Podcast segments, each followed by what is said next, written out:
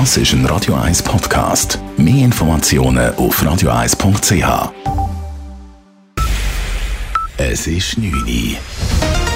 Radio 1, der Tag in 3 Minuten. Mit dem Raphael Wallimann. Die wissenschaftliche Taskforce des Bundes rechnet aufgrund der Omikron-Variante im Januar mit rund 20.000 Fällen pro Tag. Vor rund fünf Wochen sei in der Schweiz der erste Fall der Omikron-Variante nachgewiesen worden, sagt die Taskforce-Präsidentin Tanja Stadler vor den Medien. Mittlerweile seien eine Mehrheit der neuen Fälle auf Omikron zurückzuführen. Solch eine rasche Zunahme in der Häufigkeit haben wir noch bei keiner anderen Variante gesehen. Klar ist, dass Omikron in den nächsten Wochen nahezu 100 Prozent der Infektionen ausmachen wird. Wie schnell aber die Fallzahlen steigen werden, ist nicht klar. Dies hängt von der Zahl der Kontakte ab, die wir alle eingehen. Verschiedene Szenarien, die die Taskforce errechnet habe, gehen davon aus, dass die Omikron-Variante im Januar zu täglich rund 20.000 Fällen führe, ergänzt Stadler. Heute hat das BAG etwas mehr als 13.000 Fälle bekannt gegeben. Zwar sei davon auszugehen, dass Omikron zu leicht milderen Verläufen führe als die Delta-Variante, Allerdings seien die Verläufe immer noch schwerer als bei der ursprünglichen Variante. Die Belastung der Spitäler werde trotzdem steigen. Der Kanton Zürich hat schon wieder einen neuen Höchststand von Covid-Infektionen gemeldet. Insgesamt hat die Gesundheitsdirektion heute in ihrem täglichen Lagebülletin 2408 Neuansteckungen bekannt gegeben. Erst an Heiligabend wurde zum ersten Mal die 2000er-Marke geknackt. Aktuell befinden sich etwas mehr als 6.300 Personen in Isolation. Fast 25.000 Menschen befinden sich in Quarantäne. Die Intensivstationen der Zürcher Spitäler sind zu 90 Prozent ausgelastet. 30 Prozent davon sind Covid-Patienten.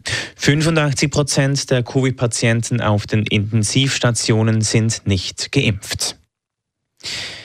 Dank eines Hinweises aus der Bevölkerung hat die Baselbieter Polizei im Zusammenhang mit einem Tötungsdelikt einen Tatverdächtigen verhaftet.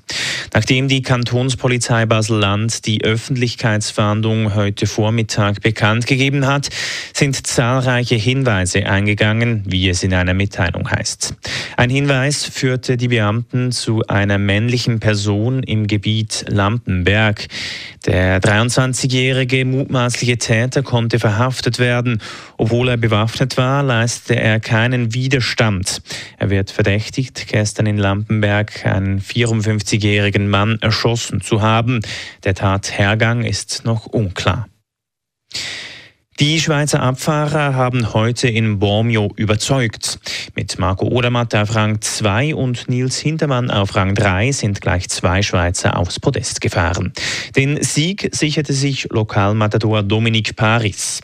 Nach dem Rennen zeigte sich Odermatt gegenüber SRF glücklich über seinen ersten Abfahrtspodestplatz, auch wenn die Strecke extrem anspruchsvoll gewesen sei. Es kommt keines Ziel und das Gefühl, ja, das ist eine schöne und gemütliche Sonntagsfahrt. Es ist schwierig schwierig. Vom ersten Tor verschlägst du schon mal richtig und dann bist du wach. Und bis ins Ziel ist ein riesiger Kampf. Beide von Sekunde zu Sekunde müde. Enttäuschend verlief das Rennen für Beat Feutz. Er ist zum ersten Mal seit über 40 Abfahrten ausgeschieden. Beim Frauenriesenslalom in Lienz verpassen die Schweizerinnen das Podest. Beste Schweizerin wird Camille Rast mit Rang 7. Gewonnen hat das Rennen die Französin Tessa Worle. Radio 1 Wetter. In der Nacht bleibt es an den meisten Orten trocken. Morgen ist es dann am Morgen bewölkt. Auf den Nachmittag kommt es dann aber zum Teil heftig regnen. Vor allem Richtung Alpen ist mit heftigem Niederschlag zu rechnen. Die Schneefallgrenze steigt auf bis zu 2600 Meter. Die Temperaturen sind am Morgen bei etwa 8, am Nachmittag bei etwa 10 Grad. Das war der Tag in 3 Minuten.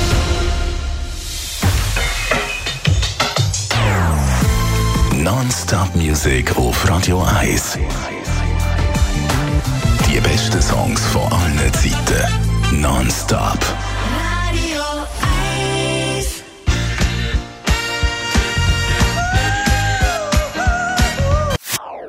Das ist ein Radio 1 Podcast. Mehr Informationen auf radio1.ch.